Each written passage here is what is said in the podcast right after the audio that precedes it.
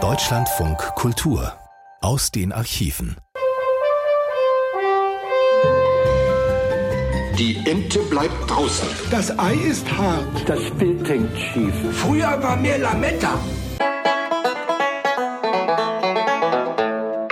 Pasta im Gesicht, Mops im Wald, 100 Jahre Loriot.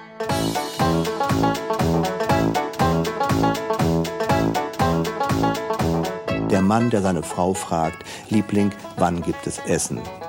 Und sie sagt, mein Gott, ich kann doch nicht hexen. In dieser Antwort liegt bereits die Keimzelle zu einem stundenlangen Missverständnis, wenn nicht zu einem lebenslangen Zerwürfnis. Jetzt aber kommen wir zu etwas völlig anderem. Hallo, ich bin Isabella Kohler. Sex und Gewalt. Das sind zwei Begriffe, die ziehen immer, auch im Radio. Das wusste schon die britische Anarchotruppe Monty Python. Zu hoch dürfe man die Einschaltquote damit aber auch nicht treiben, sagt wiederum Loriot. Man verliere so an Bewegungsfreiheit.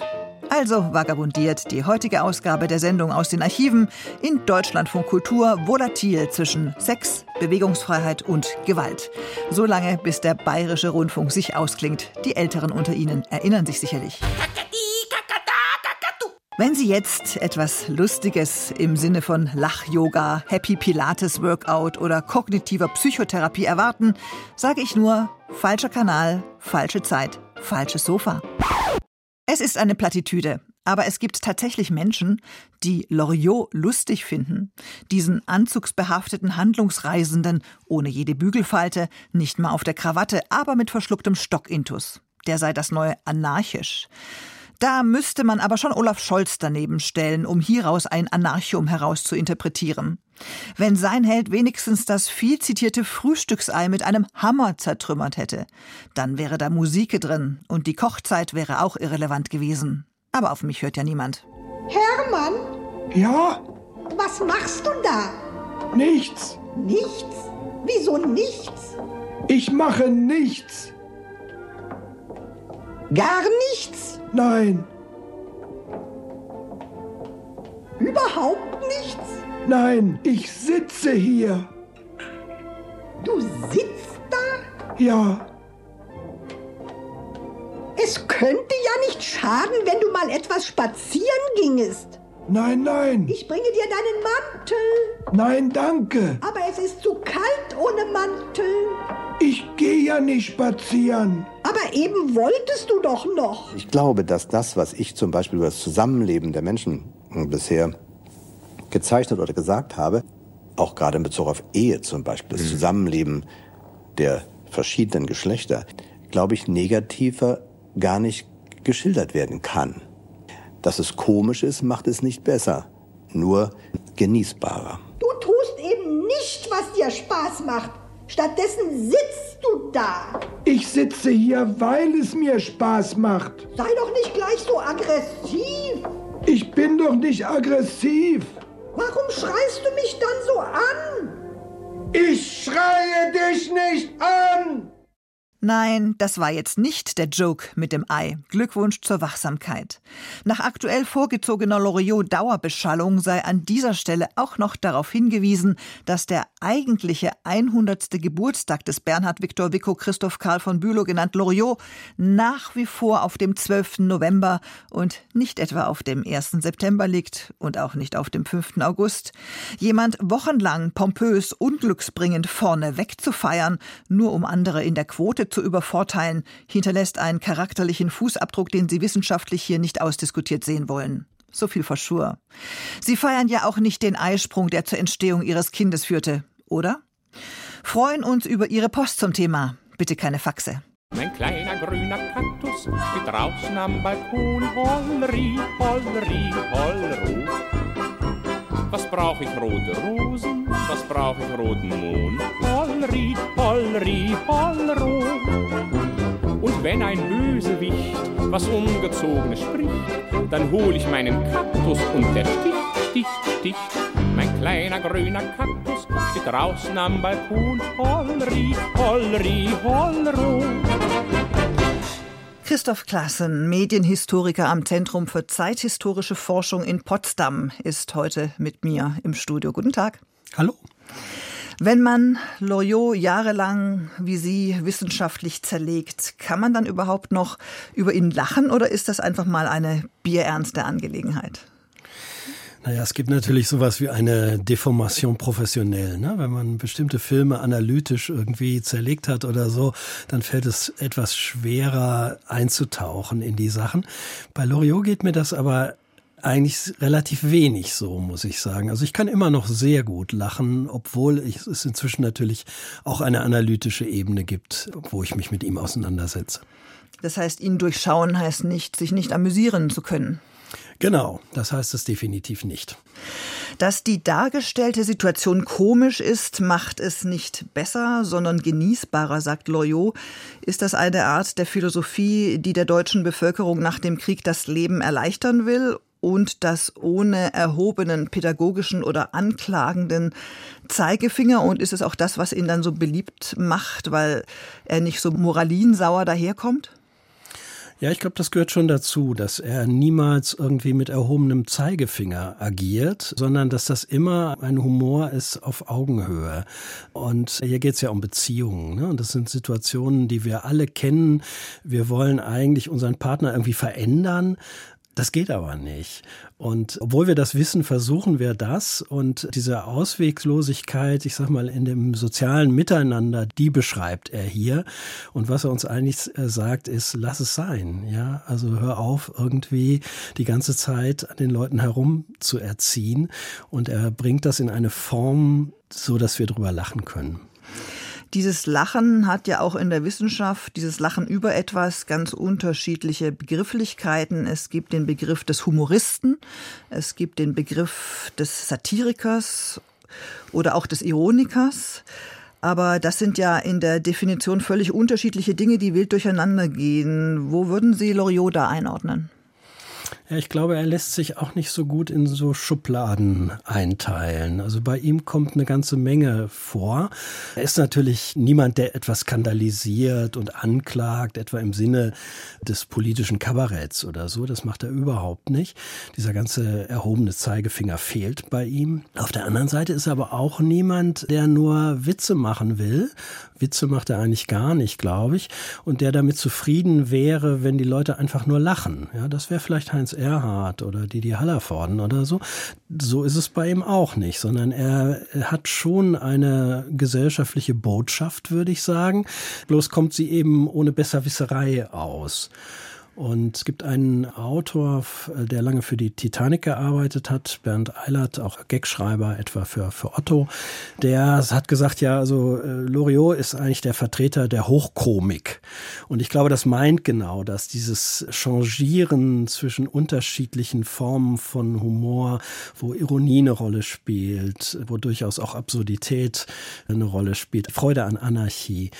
Also er lässt sich da nicht in, in Schubladen stecken, glaube ich. Keine Schubladen Schubladen und Sie sagen, er hat aber eine Botschaft. Ist das mitunter auch eine politische Botschaft oder eine Botschaft im Sinne von Kommunikationsproblemen? Also in Sachen Politik hat er sich ja, soweit ich weiß, nie so richtig offen geäußert, oder? Er hat sich nicht parteipolitisch verorten lassen. Und das wäre sein Ding nicht gewesen, ja.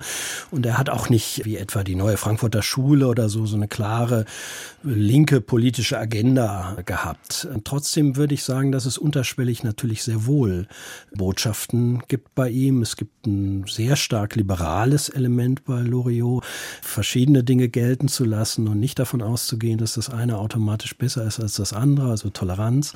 Es gibt aber auch eine untergründige konservative Botschaft bei Loriot, die sozusagen skeptisch ist, was die Veränderbarkeit angeht.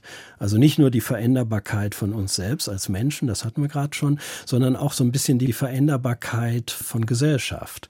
Also er war bestimmt jemand, der Probleme hatte mit Revolutionen Vielleicht ist später auch die Erfahrung des Nationalsozialismus eine Rolle. Das war ja, wenn man so will, eine Revolution, wo es darum ging, Gesellschaft radikal umzugestalten. Dem hat er sehr, sehr skeptisch gegenübergestanden, glaube ich. Und es gibt bei ihm auch eine große Skepsis gegenüber Fortschrittsdenken, gegenüber technischem Fortschritt.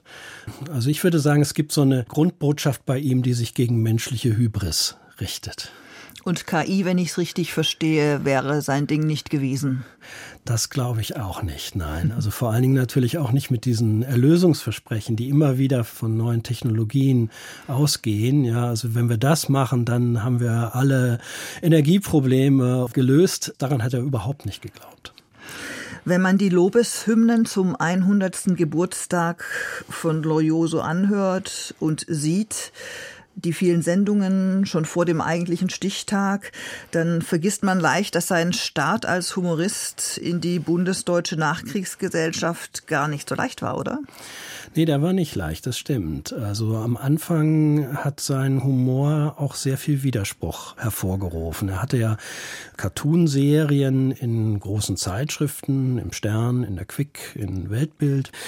Die sind erstmal auf viel Ablehnung gestoßen und das hat dann auch dazu geführt, dass die Zeitschriften die Verträge tatsächlich gecancelt haben, ihn rausgeworfen haben, gesagt haben, nee, das gefällt hier unseren Lesern nicht, was sie da machen oder auch versucht haben, ihn zu überreden, das anders zu machen, harmloser. Dem hat er sich zum Glück dann langfristig verweigert und hat einfach seine Sachen weitergemacht. Aber es war tatsächlich so, dass es am Anfang so was wie einen Shitstorm gab, so würden wir das, glaube ich, heute nennen. Also Leserbriefe, die gesagt haben, nee, das ist überhaupt nicht lustig, das ist, ist ekelhaft und so, wir wollen das nicht mehr sehen im Heft. Und dann haben eben die Chefredakteure gesagt, na gut, dann eben nicht. Ja. Und es ist dann auch so gewesen, dass sein erstes Buch eben nicht in Deutschland erschienen ist, sondern im Diogenes Verlag in der Schweiz. Und das hat damit zu tun, dass das in Deutschland zunächst mal gar nicht so gut ankam. Und wir sprechen da von der Zeit der 50er Jahre, wo er anfing? Ja, genau. Das sind so die frühen 50er Jahre etwa. Da war das keineswegs unumstritten. Das hat auch was damit zu tun, dass er eben durchaus mit Ironie gearbeitet hat. Diese Ironie wurde nicht verstanden. Die Leute haben das irgendwie ernst genommen. Man merkt einfach, das waren auch keine guten Zeiten für Ironie. Diese Nachkriegsdeutschland, ne? Das Nachkriegsdeutschland. Die Leute haben sich schon sehr ernst genommen. Und was es übrigens auch noch gab, war, dass sich Wirtschaftsverbände beschwert haben über ihn, auch später noch, weil er Witze über Werbung, über Marketing-Sprech, äh, über bestimmte zweifelhafte Praxen der Geldmacherei gemacht hat. Auch da war dann so diese Annahme, na, wenn da jetzt irgendwie was Negatives, wenn da jemand Witze über uns macht, dann wird sich das auf die Verkaufszahlen auswirken. Und ihm wurde dann Geschäftsschädigung unterstellt, mhm. etwa von den Weinbauern. Und wie sieht es aus? Sie haben das schon angesprochen mit der Thematisierung der Verbrechen des Dritten Reichs. Das wollte man wahrscheinlich auch nicht so gern hören. Ne? Ja, das hat er allerdings auch nur sehr selten direkt getan, muss man sagen. Das wollte man gar nicht hören, das wissen wir ja alle. man hat äh, wenig in die Vergangenheit geguckt in den 50er Jahren, also zumindest nicht in die unmittelbare Vergangenheit. Es gibt eine Zeichnung von ihm, wo er es mal relativ direkt macht. Das ist so eine, sieht man eine Straßenbahn und in der Straßenbahn ist ein Schild angebracht, nicht mit dem Führer sprechen. Und dann sieht man einen Fahrgast, der guckt äh, auf den, den Straßen Bahnfahrer und der Straßenbahnfahrer trägt eine Nazi-Uniform mit Hakenkreuz. Das ist aber eine Ausnahme bei Loriot. Ne? Also ich meine, da ist klar, ne, da geht es äh, zum einen um den Fortbestand des Untertanengeistes, aber vielleicht auch darum, wie die Nazis sozusagen in den Zivilberufen untergetaucht sind in der frühen Bundesrepublik. Aber das ist selten bei Loriot. Ich glaube, wenn dann thematisiert er das eher indirekt. Ja, also es gibt eben eine Serie von ihm, die zuerst im Stern erschienen ist und dann später als Buch, die heißt Auf den Hund gekommen. Und da ist es so, dass die Rollen zwischen Hunden und Menschen einfach konsequent vertauscht sind. Also die Menschen sind das, was normalerweise die Hunde sind und die Hunde halten sich kleine Menschen. Große Hunde halten sich kleine Menschen und sie reden auch so mit denen, sie gehen auch so mit denen um und das kam gar nicht gut an. Das war natürlich eine Kritik am Herrenmenschentum und das fanden die Leute nicht lustig damals. Wenn wir nochmal zu Ihrem Werk kommen, während alle Welt sich in diesen Tagen und Wochen und Monaten mit Loriot amüsiert, haben Sie ihn schon längst wissenschaftlich zerlegt und einen Artikel geschrieben mit dem Titel Lachen nach dem Luftschutzkeller, Untertitel Loriot in der bundesdeutschen Nachkriegsgesellschaft. Zu was für einem Ergebnis sind Sie da gekommen in Kurzform? Naja, das ist ein Versuch, Loriot einzuordnen in diese deutsche Nachkriegsgesellschaft. Also einerseits als etwas, was daraus resultiert, andererseits aber auch als jemand, der sie thematisiert in ihren charakteristischen Merkmalen. Und ich habe das so versucht, indem ich irgendwie drei Erzählungen der Nachkriegsgeschichte der Bundesrepublik nehme, das ist einmal eine Modernisierungserzählung, also geht es um, um, um Wirtschaftswunder, Entstehen der modernen Konsumgesellschaft, Massentourismus und so weiter, auch die Massenmedien. Dann gibt's natürlich die Bundesrepublik als eben die postfaschistische Gesellschaft, also eine Gesellschaft, die einen massiven Bruch erlebt nach 1945 und damit irgendwie umgehen muss, mit diesem Verbrechen, mit dieser totalen moralischen und materiellen Niederlage. Und dann gibt es äh, drittens noch eine Liberalisierungserzählung, also die Bundesrepublik als eine Gesellschaft, die sich demokratisiert, die sich liberalisiert, die sich den Werten des Westens, der westlichen Nachbarn England, Frankreich gegenüber öffnet. Und was ich gemacht habe, ist sozusagen zu gucken, wie passt eigentlich dieses Werk von Loriot da rein. Und wie passt es da rein? Das ist auf unterschiedlichen Ebenen. Ne? Also eine bemerkenswerte Sache ist zum Beispiel, dass, ich hatte schon gesagt, das ist eben so die Zeit, in der das Wirtschaftswunder ist und Konsum groß wird. Und es werden eben aber auch neue Massenmedien wichtig, zum Beispiel das Fernsehen. Und der Erfolg von Loriot beruht auf populären Medien. Also er beruht auf Illustrierten, dann eben auch sehr stark auf dem Fernsehen, Trickfilme. Das sind alles Formen und Medien, die sozusagen nicht die Achtung des hochkulturellen Establishments haben.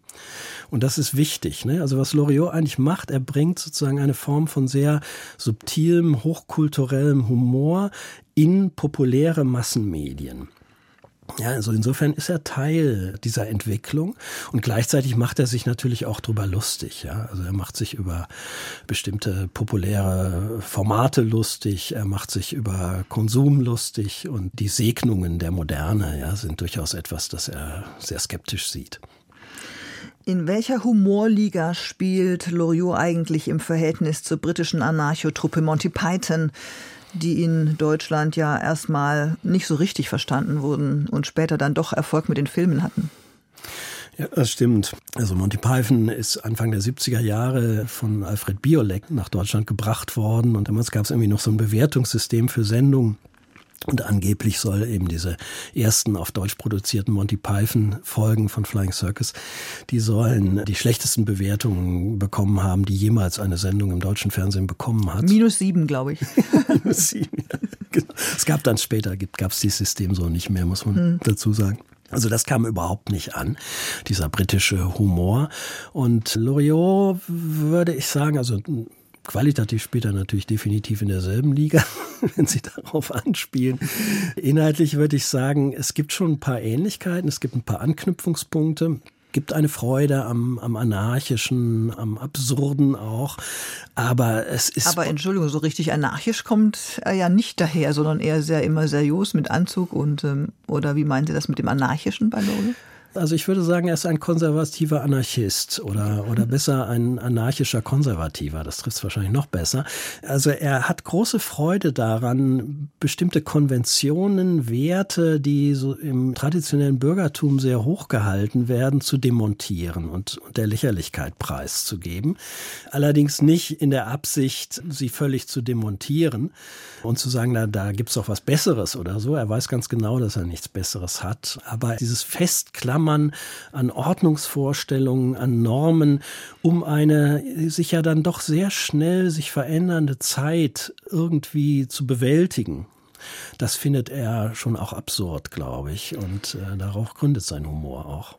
Und die Leute sollen sich darüber amüsieren und fröhlich nach Hause gehen oder sollen ihre Lehren daraus ziehen und ihr Verhalten verändern? Ja, wie gesagt, es kommt zwar nicht mit diesem erhobenen Zeigefinger daher, aber es geht ihm natürlich schon darum, den Leuten mitzugeben, hör mal, nehmt euch nicht so ernst, glaubt nicht an jede Konvention, an jede Norm, glaubt nicht, dass man alles ordnen kann, ja, dass man sozusagen Zukunft tatsächlich komplett durchplanen kann oder so. Das lag ihm, glaube ich, völlig fern. Er, er wusste, dass Geschichte kontingent ist. Er wusste, dass Zukunft sich auch ein Stück weit offen entwickelt und dass wir mit den Vorstellungen der Vergangenheit oder indem wir sozusagen die Vergangenheit zur Orientierung nehmen, dass man da auch nur sehr bedingt mit weiterkommt. Das hat er gewusst, glaube ich.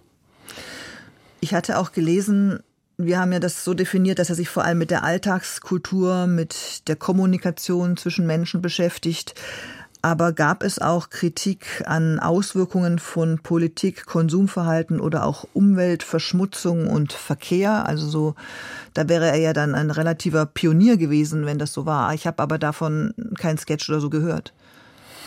Ja, doch, das gibt's schon. Ne? Also wenn man jetzt bei den Sketchen ist, die ja ein bisschen später sind, das ist ja aus den späten 60er und aus den 70er Jahren vor allen Dingen sind seine Fernseharbeiten. Ne? Die Zeichnungen liegen oft zeitlich früher. Da gibt's schon Dinge, die sich ganz unmittelbar auch, wo man ja auf, auf politische Positionen beziehen und wo man schon sehen kann, dass er die auch gehabt hat. Ja, in 50er Jahren sieht man zum Beispiel relativ deutlich eine Kritik am Militär und eine sehr skeptische Einschätzung, was die Wiederbewaffnung angeht, würde ich aus seinen Zeichnungen sehen. Äh, es gibt eine sehr, sehr ausführliche Auseinandersetzung mit Autos und äh, Massenmobilität, die sehr kritisch ist. Ja, also dieser ganze Autowahn, dieses Überschießende, die Unfälle, die Staus und so, das ist bei ihm immer wieder Thema. Ne? Also die Frage ist immer so ein bisschen bei Loriot, ist das Auto eigentlich ein Hilfsmittel für den Menschen oder macht das Auto den Menschen irgendwie, dominiert ihn das, führt ihn in Situationen, die er gar nicht mehr kontrollieren kann. Und bei Loriot ist es immer Letzteres. Ne? Das Auto macht uns eigentlich eigentlich zu Idioten. wenn man jetzt an die Sketche denkt, muss man nur an das Atomkraftwerk bei Familie Hoppenstedt denken, das da als Weihnachtsgeschenk ist. Und wenn wir jetzt was falsch gemacht haben, dann macht es Bumm und alle Kühe und alle Häuser fallen um. Es gibt eine sehr kritische Positionierung zur Atomkraft. Das ist bei ihm auch sehr deutlich. Also es gibt sehr wohl politische Positionierungen. Was aber eben auffällt, ist, dass es sich nicht parteipolitisch einfach zuordnen lässt. Ja, also wir haben ja über den liberalen und konservativen Grundzug schon gesprochen. Es gibt aber auch eine ganze Menge Grünes bei Loriot. Also der ist jemand, der der Umweltzerstörung, der der Atomkraft sehr skeptisch gegenübersteht. Es gibt auch was Sozialdemokratisches. Also er hat nicht vergessen, dass er arm war, als er angefangen hat. Und ich glaube, Gerechtigkeit und auch der Ausgleich innerhalb der Gesellschaft, das ist ihm schon wichtig. Na, dann wundert die Beliebtheit nicht, wenn von jeder Partei etwas in ihm drinsteckt und er sich nicht einseitig nach einer Position neigt. Jetzt gucken wir mal auf den Bereich des Sozialen und des Liebeslebens, wie er das thematisiert hat. Und zu diesem Zwecke hören wir mal in ein solches Sketch hinein.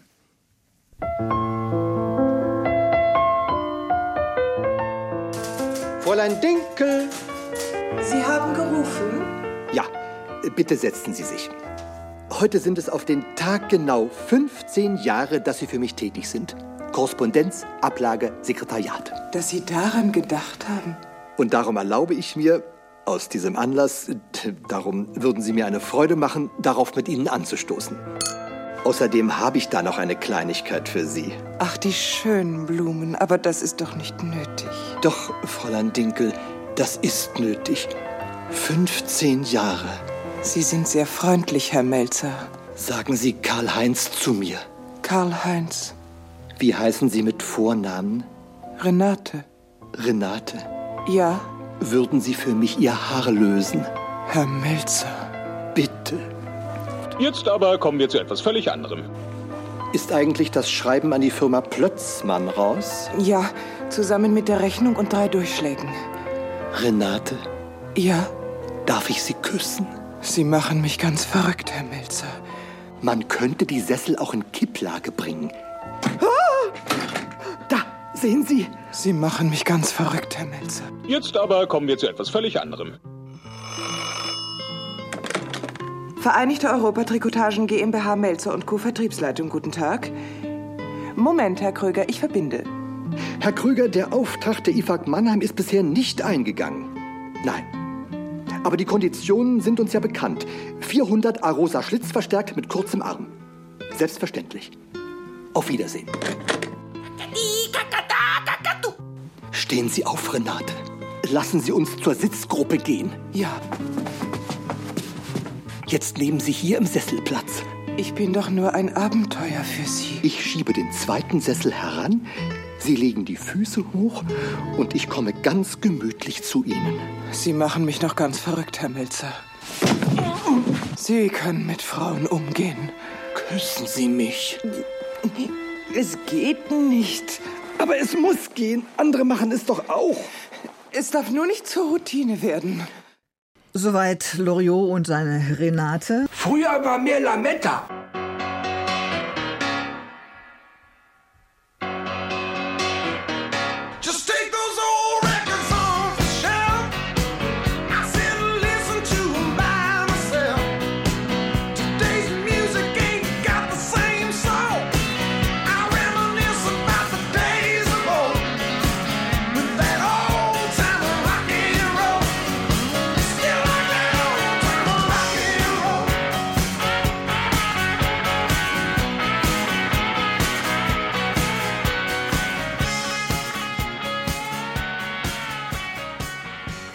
Verklemmtheit in Liebesdingen gehört in seine Abteilung Kommunikationsprobleme, oder was wir gerade gehört haben.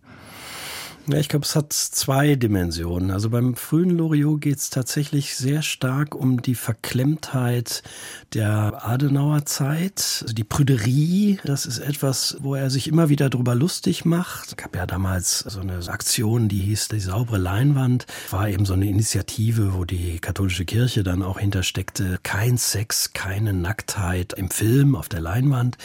Und Loriot nennt seine erste Sendung dann bei Radio Bremen Loriots sauberer Bildschirm. Das ist natürlich eine Anspielung darauf. Und er hat große Freude daran, das sieht man schon in den 60er Jahren bei den Sachen, die er für den Süddeutschen Rundfunk gemacht hat, immer wieder völlig unmotiviert irgendwelche Nacktszenen einzubauen die überhaupt nichts zu tun haben mit der Handlung oder so. Und da geht es ihm natürlich nur darum, gegen sowas zu provozieren. Das ist sozusagen die eine Dimension, also ein Protest oder sich lustig machen über die Prüderie dieser Zeit. Und die zweite Dimension, die kommt dann später, da geht es dann tatsächlich um die von Ihnen angesprochenen Kommunikationsprobleme. Da ist die Liebeserklärung oder auch der Sex das sind eben Situationen, wo wir es dann wirklich ganz, ganz ernst meinen, wo wir alles richtig machen wollen und genau in diesem krampfhaften Versuch, alles richtig zu machen, es ganz ernst zu nehmen, geht es natürlich ganz furchtbar schief und klappt überhaupt nicht und äh, ist wirklich nur noch zum Lachen. Ja, was ist denn Ihr persönliches Lieblingssketch von Loriot als Experte, der Sie fast alle kennen, nehme ich an? Das weiß ich gar nicht, ob ich alle kenne, aber ich, ich kenne natürlich viele.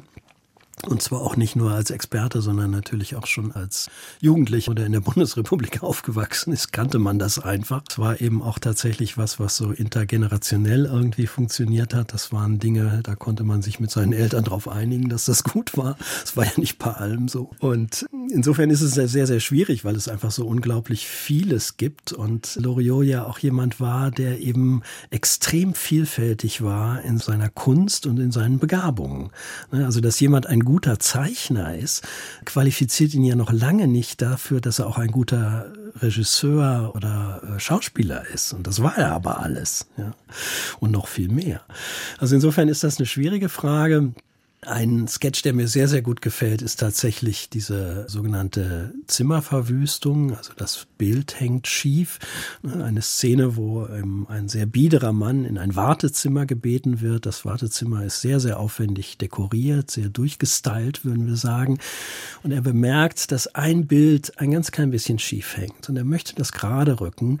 Und damit löst er eine Kaskade von Katastrophen aus. Also jeder Versuch, irgendetwas zu reparieren, reparieren, was durch diesen initialen Akt kaputt gegangen ist, macht es nur noch schlimmer und am Ende ist das ganze Zimmer komplett wirklich verwüstet. Und das scheint mir so eine ganz gute Metapher auch zu sein auf unsere Versuche, eben irgendwie die Welt in Ordnung zu bringen und krampfhaft alles ganz richtig zu machen und, und diese Hybris, die dahinter steckt. Sie sagen, Loriot ist ein Mensch gewesen mit unglaublich vielfältigen Begabungen. Ich glaube, er hat sogar Opern dirigiert. Sehen Sie irgendwo im weiten Feld der Bundesrepublik, der Comedy, des Humors, der Ironie, des Kabaretts irgendjemand, der seinen Platz irgendwann mal einnehmen könnte? Nee, das sehe ich tatsächlich nicht, aber das hat auch ein bisschen was damit zu tun, dass sich die Welt verändert hat, glaube ich. Also der Humor hat sich verändert. Ne? Also bestimmte ironische Sachen oder so würden heute vielleicht auch nicht mehr ganz so funktionieren. Ich glaube schon, dass bestimmte Sachen sehr viel schwieriger geworden sind im Humorbereich, ne, weil es sehr schnell auch ein Gefühl gibt, man ist irgendwie wird als Gruppe oder so angegriffen. Dann haben wir auch eine andere Medienlandschaft, die sehr viel vielfältiger, auch schnelllebiger geworden ist. Wir haben den ganzen Social-Media-Bereich, wo ja äh, Comedy etwa eine große Rolle auch spielt auf Instagram oder so. Hätte Loriot Social Media genutzt? Gute Frage. Also sagen wir so, der frühe Loriot ja. Ne? Also wie gesagt, seine Karriere verdankt sich ja ein Stück weit der Öffnung für Dinge, die damals neu waren und eben nicht kulturell angesehen waren. Also insofern wäre er genau der gewesen, der in anderen Medien etwas gemacht hätte der späte Loriot hat mit diesen neuen Sachen nicht so viel anfangen können. Er hat schon auch das Fernsehen wurde ihm irgendwann viel zu schnelllebig und auch zu kommerziell vielleicht. Das war dann auch irgendwie nicht mehr seins. Ja. Christoph Klaassen, Medienhistoriker am Zentrum für zeithistorische Forschung in Potsdam, war heute mit mir im Studio. Vielen herzlichen Dank für Ihre Zeit und das Gespräch. Sehr gern. Heute sehen Sie die achte Folge unseres 16-teiligen englischen Fernsehkrimis Die zwei Cousinen. Zunächst eine kurze Übersicht über den Handlungsablauf der bisher gesendeten sieben Folgen. Auf dem Landsitz North Cothelstone Hall von Lord und Lady Hesketh Fortescue befinden sich außer dem jüngsten Sohn... Verzeihung. Wir müssen wohl auf die achte Folge des 16-teiligen englischen Kriminalspiels vorerst verzichten. Ein Mann braucht einen Plan, damit fängt es an. Doch will man es genau, dann fragt man eine Frau.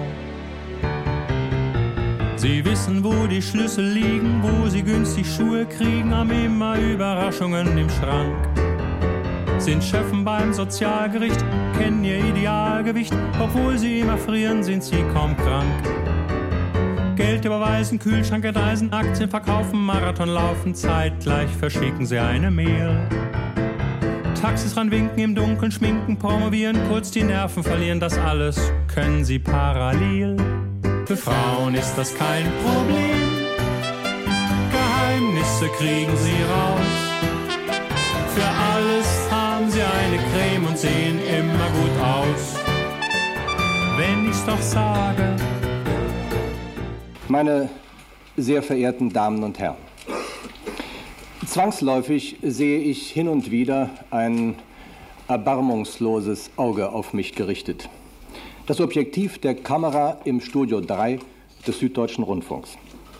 Aber das wirkt doch recht verträumt im Vergleich zu 250 Augenpaaren, auf deren Netzhäuten sich bereits so etwas wie die Umrisse eines kalten Buffets abzeichnen. Wenn ich dennoch ungerührt in meinen äh, Ausführungen fortfahre, äh, zeugt das für die Rücksichtslosigkeit, mit der ein Fernsehschaffender von heute die Wünsche des Publikums missachtet, um die Gelegenheit zu eitler Selbstdarstellung zu nutzen.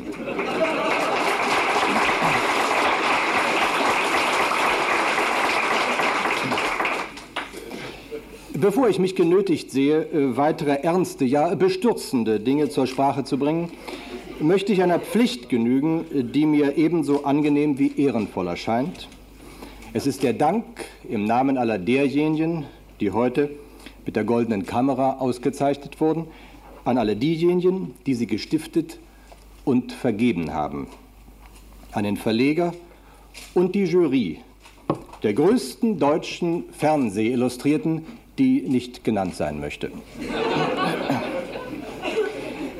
Meine Damen und Herren, wir wollen eine Frage an den Anfang stellen, deren ständig wachsender Bedeutung wir uns nicht länger verschließen können.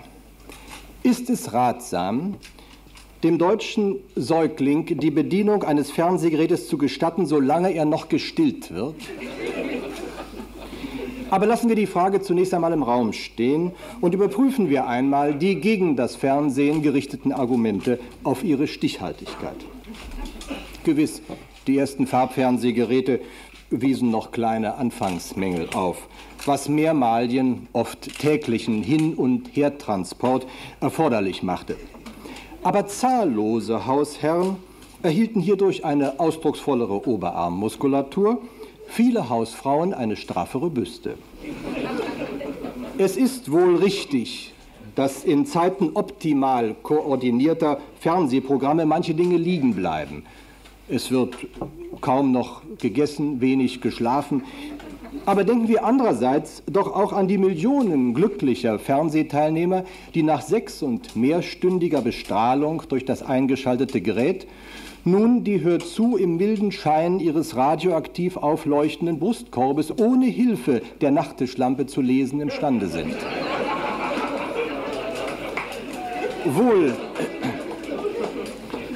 Wohl wird durch attraktiv gestaltete Fernsehunterhaltung die zwischenmenschliche Beziehung, sagen wir es offen, das Liebesglück gelegentlich verschoben, wenn nicht gänzlich verhindert. Aber in der gegenwärtigen Ära überlasteter Erotik kann dieser Umstand nur als wohltuend empfunden werden. Und vollends zugunsten des Fernsehens sprechen seine fast unbegrenzten technischen Möglichkeiten, wenn es gilt, die Bevölkerung an Augenblicken von einmaliger historischer Bedeutung teilnehmen zu lassen. Wir alle werden es noch erleben und mit heißem Herzen auf unseren Bildschirmen verfolgen, wenn auf einem deutschen Satelliten die erste deutsche weiße Maus den Erdball umkreist, wenn mit Sicherheit noch in diesem Jahrzehnt zwei deutsche weiße Mäuse den Mond betreten und schließlich Trillionen deutscher weißer Mäuse auf den Milchstraßen ferner Welten von deutschem Fleiße zeugen.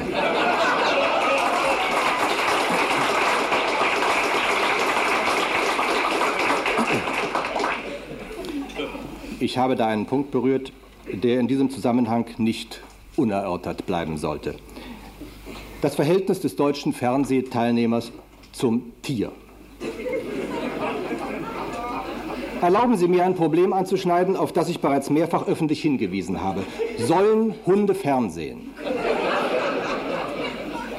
Es häufen sich die Fälle, in denen Hunde nach mehrstündigem abendlichen Fernsehen schlecht einschlafen, schwer träumen oder tagelang stottern. Hier liegen zweifellos ernstzunehmende Störungen vor, an denen man nicht länger achtlos vorübergehen darf. Die Programme der Fernsehanstalten sind in der Regel besser geeignet für mittelgroße, langhaarige Hunde als für kleine, kurzhaarige. Dicke Hunde wiederum neigen erfahrungsgemäß zu politischen und allgemeinbildenden Beiträgen, während dünne sich mehr von Unterhaltungssendungen angesprochen fühlen. Das heißt jedoch nicht, dass nicht auch gelegentlich große, dicke, kurzhaarige oder kleine, dicke, langhaarige Hunde Freude an Sendungen für kleine, lange, kurzhaarige und kurze, dicke, langhaarige haben können.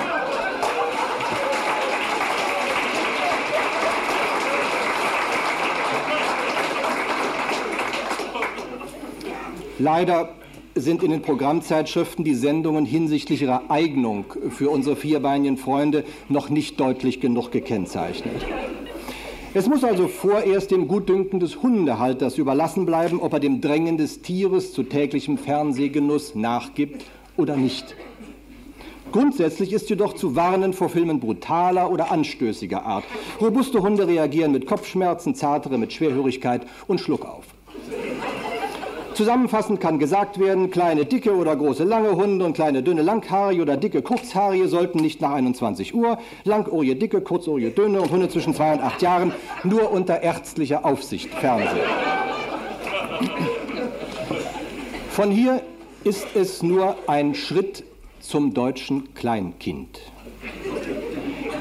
Der Test eines äh, Der Test eines bekannten Meinungsforschungsinstituts hat mit überraschender Eindeutigkeit ergeben, dass ein äh, bundesdeutsches Kleinkind dem durchschnittlich begabten Haushund ebenso moralisch wie geistig überlegen ist. Einschränkungen, die Programmauswahl und Sendezeit betreffen, erübrigen sich also. Anlass zur Besorgnis gibt jedoch ein immer wieder auftretender Fernsehüberdruss des Kindes. Das Kleine widmet sich dann meist, eine bedauerliche Begleiterscheinung, in bedrohlichem Maße der Schularbeit. Es sind Fälle bekannt geworden, in denen Kinder gesunder Eltern schon gegen 23 Uhr einen noch laufenden amerikanischen Spielfilm verließen, um mehrstellige Multiplikationsaufgaben zu lösen. Jedes Kind mit normalen Reflexen wird hingegen 45 Minuten internationalen Frühschoppen den Vorzug geben gegenüber dem Besuch von 31 Wochenstunden Schulunterricht. Die Eltern schwieriger zur Opposition neigender Kinder sollten nicht verzweifeln. Durch konsequenten Entzug des Schulunterrichtes wird das Kind zunächst wieder auf das Familienleben konzentriert und dann, ebenso behutsam wie nachdrücklich, an seine eigentliche Bestimmung, an das Fernsehgerät herangeführt.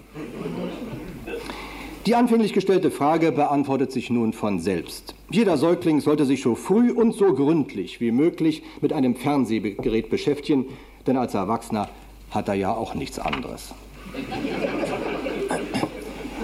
Lassen Sie mich abschließend noch einmal auf den Anlass des heutigen Festaktes zurückkommen. Nach meiner letzten Cartoonsendung erhielt der Süddeutsche Rundfunk einen Zuschauerbrief, den ich auszugsweise verlesen möchte. Was bezwecken Sie mit solchen Sendungen? Wer ist dafür verantwortlich? Was werden Sie tun, damit solcher Dreck nicht nochmals ausgestrahlt wird? Ich bitte um umgehende Stellungnahme. Oder ist es Ihnen lieber, wenn ich mich an Bild wende?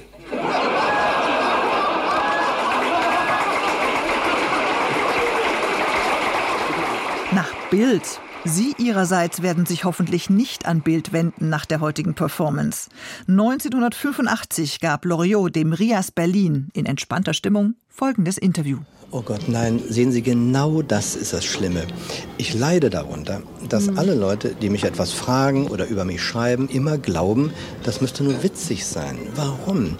In, in meinem Beruf ist äh, das Witzigsein nun mal ein ist, ja, das ist, das, ist eben, das ist eben der Job und es ist eine harte Arbeit. Und wenn man darüber gefragt wird, muss doch diese Frage nicht auch witzig sein, sondern die kann man ja ganz einfach stellen. Das ist harte Arbeit für Sie, ja? Ja, es ist gar keine Frage. Wissen Sie, alles, was sich an eine größere Öffentlichkeit wendet, muss ja doch wohl sehr genau überlegt sein. Und äh, man muss wenn man nun genötigt ist, die Leute zum Lachen zu bringen oder mm, auch wenigstens zu einer einigermaßen Heiterkeit zu bewegen, ähm, muss man viele Dinge berücksichtigen. Zum Beispiel, dass die Leute alle einen verschiedenen Humor haben.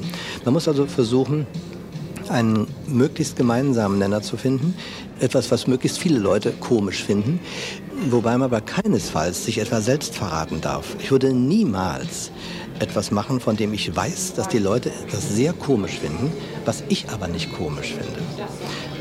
Und dieses Mittelding zu finden, was sowohl mir gefällt, in erster Linie mir gefällt, und dann den Leuten. Das ist das entscheidende Moment und das ist sehr schwierig. Und angefangen hat natürlich alles damit, dass ich mir gesagt habe, das finde ich komisch und das möchte ich machen. Und es dauert dann manchmal Jahrzehnte, bis die Leute das auch komisch finden. Bis sie das auch komisch finden. Und ich glaube, jede Art von humoristischen Dingen, die nur danach gehen, nach mal sehen, was die Leute komisch finden, ist auf die Dauer zum Scheitern verurteilt. Jeder, der dem Geschmack oder dem Humor des Publikums nachläuft, ist plötzlich außer Atem. Und das Publikum auch. Es geht da nicht mehr weiter. Aber ich muss sagen, ich kenne eigentlich kaum jemanden, dem ihr Humor oder dem ihre Art, Dinge auch zu vermitteln. Und eigentlich sind sie auch eine Art Pädagoge, finde ich. Also nur so zwei Sachen wie Hertha, das Eis hart oder Hermann, was machst du gerade?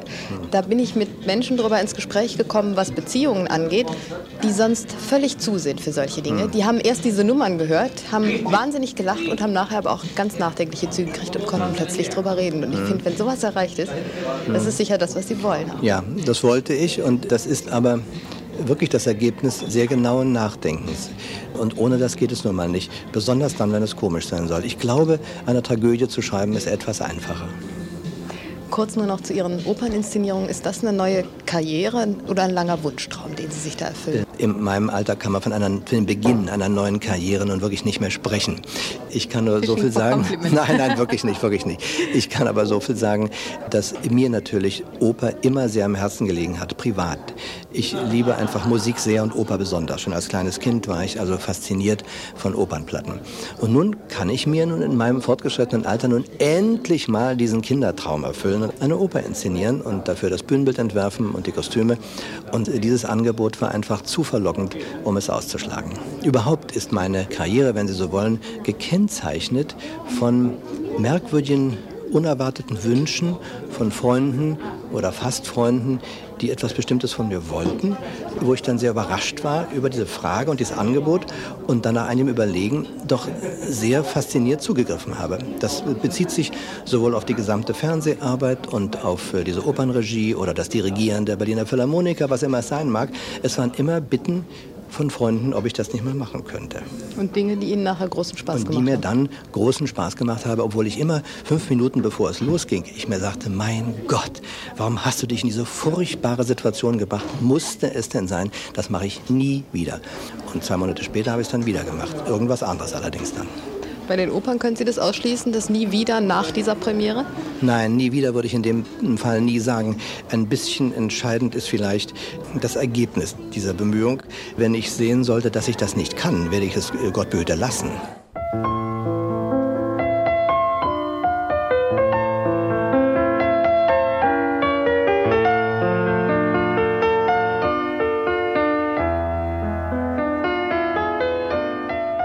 Ich erinnere mich daran, das war unmittelbar nach dem Tod von Loriot. Da wurde ein, ein Zusammenschnitt seiner besten Sketche wiederholt. Und obwohl ich sehr traurig war über seinen Tod, musste ich herzlich lachen. Und bei jeder Wiederholung lache ich immer wieder neu und entdecke auch immer wieder andere Nuancen und stelle fest, er passt in jede Zeit. Und von wem kann man das schon sagen?